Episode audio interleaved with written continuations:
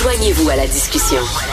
Appelez ou textez le 187 Cube Radio 1877 827 2346. Alors, Elon Musk lance un ultimatum aux employés de Twitter. Il faut qu'ils travaillent super dur, qu'ils donnent leur 110 ou alors des wars qui vont démissionner. La pénurie de main-d'œuvre relance euh, le débat sur l'équilibre des pouvoirs entre employeurs et employés. On va en parler avec Mme Céline Morellon, directrice générale de Leader de Valeurs. C'est un groupe conseil euh, experte. Elle, est experte en ressources humaines. Bonjour, Mme Morellon. Bonjour. Merci. ben, merci d'être là. Euh, écoutez, il y a quelque chose d'obscène quand même. Monsieur Musk est gonziliardaire, littéralement, un des hommes, sinon l'homme le plus riche de la planète, qui dit euh, à ses employés, t'es mieux de travailler super fort et sinon euh, on te monte la porte. Euh, je sais pas, qu'est-ce que vous en pensez, vous, comme euh, relation de travail? Mais en fait, j'ai été, euh, comme à peu près tout le monde, un petit peu choquée par la déclaration, surtout quand on prend le temps de lire le courriel qu'il a envoyé aux employés. On s'entend qu'il demande à, à, des milliers d'employés de choisir leur avenir en appuyant sur un bouton, puis qu'il leur donne à peine 24 heures pour le faire. Euh, c'est clairement pas des pratiques euh, qui, en ressources humaines, sont recommandées. C'est qu'au cas où il y en a qui se poseraient la question de si c'est une bonne chose à faire, c'est à proscrire, absolument. Absolument. Tout à fait. Puis c'est drôle parce que ces, ces géants informatiques-là, ces géants de haute technologie, euh, habituellement, on a vu ça dans les années 90, euh, par exemple, hein, ils euh, multipliaient toutes sortes de méthodes pour pouvoir retenir leurs employés, les tables de ping-pong, les machines à café, les gyms, les massages, les saunas, etc. Et là, on dirait que c'est un virage à 180 degrés. T'es mieux de travailler fort, sinon on te donne un coup de derrière. On, a un petit peu l'impression de retourner dans les années 40. Oui. Euh, puis je dis ça sans méchanceté. Mais en même temps, moi je dis, il y a, y a, aussi une affaire de contexte. Elon Musk est loin d'être un idiot.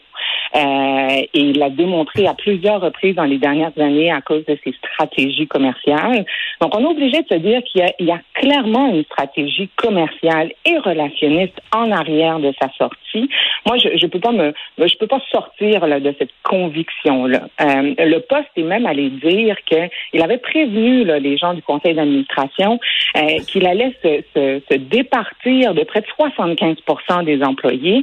Il en a déjà 50% de partis à qui qu'il a remercié. Euh, puis avec cette proposition-là, je pense qu'il veut tout simplement atteindre son quota. Maintenant, ça change absolument rien à la manière dont c'est fait. C'est extrêmement cavalier. Euh, hmm. et, et, moi, pour moi, il est déconnecté de la réalité et il n'a aucune sensibilité euh, dans, dans, la façon dont il agit. Donc, euh, c'est à peu près ça. Ça doit être un, un, homme intelligent, je le lui reconnais. Euh, ça change absolument rien que dans la façon de faire, c'est extrême et ça ne devrait jamais se produire comme ça. Parce que vous êtes une experte en ressources humaines et c'est important dans les entreprises, bien sûr, les ressources humaines, les fameuses RH et, euh, et les employés ce qu'ils veulent, c'est être perçus comme des partenaires. Hein. Euh, et pas seulement que des employés qu'on peut, dont on peut se, euh, on peut sacrer dehors à n'importe quand. Mais, totalement. Puis j'irai même encore plus loin que ça. Moi, je rappelle régulièrement à mes clients que ce qu'ils achètent lorsqu'ils décident mmh. d'offrir un salaire, c'est du temps. C'est ce qu'ils achètent. Ils achètent du temps. Ils choisissent le package. Ils choisissent quelqu'un avec des compétences, une personnalité euh, qui est capable de, de, de, de, bien naviguer à l'intérieur d'une équipe, euh, qui, qui adopte la mission qu'ils ont, mais ils payent pour leur temps. Sinon, ils prendraient des consultants puis ils donneraient à des entreprises pour avoir du service. C'est pas ça qu'ils choisissent de faire. Donc, quand on décide de rémunérer pour du temps, la transaction doit être, tous les autres aspects doivent être négociés puis doivent être d'un commun accord. Donc, Elon Musk ne peut pas s'ériger en grand roi et décider que hmm. non seulement je paye pour votre temps, mais en plus, je veux votre, votre engagement jusqu'à la mort, jusqu'à épuisement pour que je réalise, moi, la mission que je me suis donnée. C'est du non-sens. Ben, c'est très bon ce que vous dites. Là. Moi, ma mission que moi, je me suis donnée, et effectivement, les employés peuvent dire, c'est correct si toi, tu ne veux que travailler dans ta vie, si tu te fous ta vie, ta, ta vie personnelle, euh, c'est correct, c'est ton entreprise, c'est ta mission que tu t'es mis. Moi, c'est une job. C'est pas la même chose que toi, là. Mais, définitivement, et même pire que ça, moi, je, je pousse, moi, mes clients à, à, se poser la question, quand vous voyez que vos employés ne sont pas aussi engagés que vous le voudriez, qu'ils ne, qu'ils ne consacrent pas autant d'énergie que vous le souhaitez, posez-vous d'abord la question, qu'est-ce que je n'ai pas fait pour qu'ils n'aient pas le goût d'aller jusque-là? Qu'est-ce qui manque, moi, à l'intérieur de la relation, à l'intérieur des moyens que je leur donne, à l'intérieur mm. du cadre que je leur offre pour qu'ils aient envie de se rendre là? Donc, au lieu d'envoyer un courriel totalement froid à mm. tous ses employés en disant voici la mission que je me suis donnée, l'excellence. Il est allé jusqu'à dire que l'excellence est sa ligne de départ en termes d'évaluation. OK, parfait. C'est correct que tu aies ces exigences-là envers toi et que tu les mêmes envers ton entreprise. Mais qu'est-ce que tu me donnes à moi? Il n'y avait rien dans le courriel pour ça. Qu'est-ce que tu m'offres à moi pour que j'ai envie de me dépasser jusque-là? Non, tu me dis clique en bas pour avoir trois mois de salaire ou clique en bas pour quitter. Et, c'est bizarre parce que c'est un homme qui, est un peu prophétique, qui voit dans l'avenir. C'est un visionnaire, Elon Musk, avec ses idées d'envoyer des gens dans l'espace, le Hyperloop, par exemple, qui va révolutionner le mode de transport. Mais en même temps, il ne voit pas justement ce mouvement-là, euh, Madame Morellon, qui est un mouvement euh, qu'on sent un peu partout sur la planète, où les gens disent on veut maintenant, euh, on veut pas mettre tous nos œufs dans le même panier, c'est-à-dire que oui, le travail c'est important, mais on a vu nos parents travailler comme des fous. Euh, il nous manquait, euh, c'était les parents absents parce qu'ils mettaient trop d'accent sur leur travail. Nous, c'est très bon. C'est important la conciliation travail-famille. Oui, ma job, c'est important, mais ma vie est importante aussi. Et de plus en plus, on le voit chez les jeunes travailleurs, c'est ce qu'ils disent, mais il est aveugle et sourd, là, complètement. Mais mais définitivement, non seulement il est, il est totalement à côté de la plaque sur le plan humain, mais j'ai l'impression qu'il le sait. C'est en fait ça qui est le plus choquant dans la situation. Hmm. C'est que clairement, il a annoncé que ce qu'il voulait faire de Twitter, c'était d'être axé au niveau de l'ingénierie, donc au niveau de la plateforme.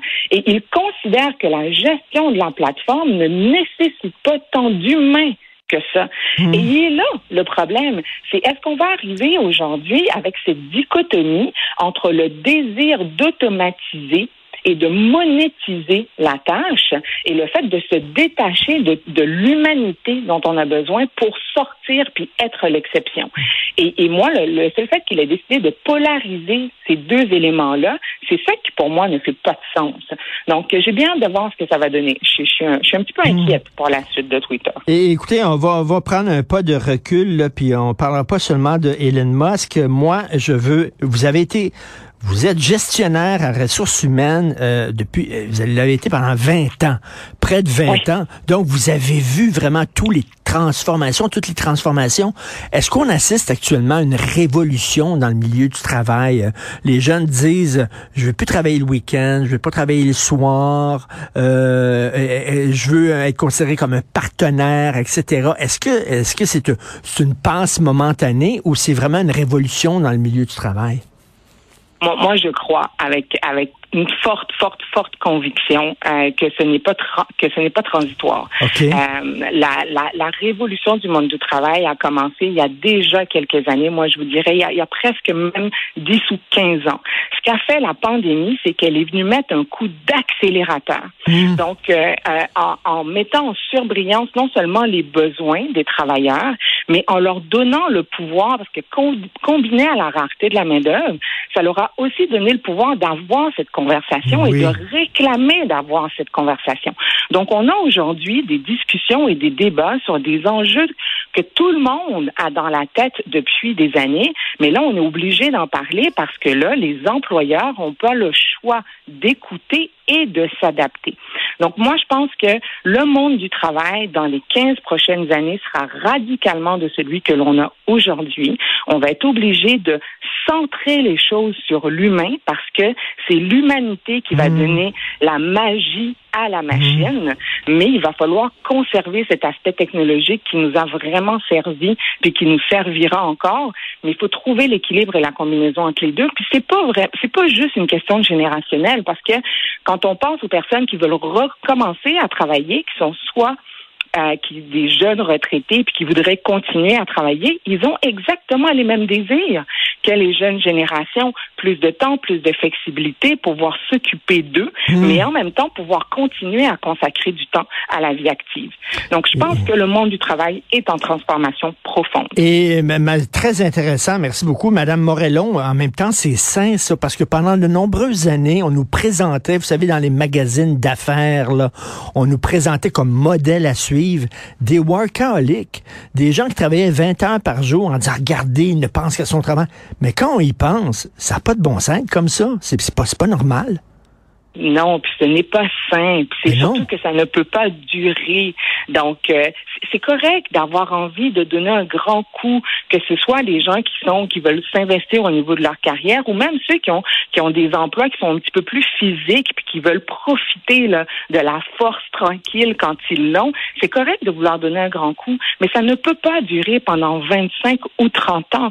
Donc, clairement, aujourd'hui, il faut qu'on soit capable non pas de rechercher l'équilibre, mais l'amalgame, de savoir que le travail fait partie de la vie, la vie fait partie du travail. Ce ne sont pas deux espaces qui sont séparés, ce sont deux mmh, espaces mmh. qui doivent naviguer ensemble. Et c'est ça la nouvelle donne. Donc, quand on essaie dans des politiques de travail de, de pouvoir faire une, une meilleure séparation, on parle de meilleur respect, conciliation, vie privée, vie travail, il va falloir qu'on change même notre vocabulaire. C'est pas une question de concilier les deux, c'est d'accepter que la transaction où je travaille pour toi et tu me payes fait partie de ma vie et que moi, en mm. tant qu'être humain, je fais partie de ta vie comme entreprise. Puis comment on regarde l'ensemble de l'œuvre et non pas deux bulles qui essayent de trouver une forme d'équilibre. La donne a changé. Mm. La donne a changé. Et mais en terminant, euh, est-ce qu'on est passé d'un extrême à l'autre, c'est-à-dire que là, on sait qu'il y a des pénuries euh, de main d'œuvre chez les enseignants, les infirmières, les policiers. En fait, toutes les jobs qui sont très exigeantes, médecins, etc. On dirait que les gens disent, oh, c'est vraiment trop d'heures de travail, ça me tente pas d'aller là. Euh, est-ce qu'on est passé d'un extrême à l'autre, Mme Morellon? Mais cet aspect-là, par exemple, celui-là, il est transitoire. Je pense qu'on n'est pas passé d'un extrême à l'autre. Quand je parlais tout à l'heure du fait qu'on a, on a débuté de nouvelles conversations, on est temporairement en train de s'adapter avec la nouvelle réalité. Et forcément, les besoins humains, parce qu'on s'occupe de notre vie, de notre cercle familial ou notre cercle social, on est beaucoup plus rapide dans le fait de prendre conscience de nos besoins. Puis les organisations ont besoin d'un petit peu plus de temps pour s'adapter globalement. Donc, je pense que c'est juste une question de timing dans les besoins puis dans la connexion de comment on peut trouver mhm. euh, des terrains d'entente intéressants. D'où le pourquoi moi je me projette là dans dans quatre ou cinq ans. Je pense qu'on va avoir de nouvelles idées sortir puis qui vont pouvoir euh, pulluler à travers le marché. Euh, pour moi, c'est temporaire. Cette, euh, ce manque d'alignement temporaire. Ben merci, c'était passionnant. Moi, ça me passionne beaucoup les relations de travail aujourd'hui, la pénurie de main d'œuvre, les demandes des nouveaux employés. Il y a quelque chose qui se passe et vous nous avez euh, permis de mieux comprendre ça. Merci beaucoup, Madame Céline Morellon, directrice générale du groupe Conseil Leader de valeur et experte en ressources humaines. Merci, bonne journée. Merci, bonne journée. Merci,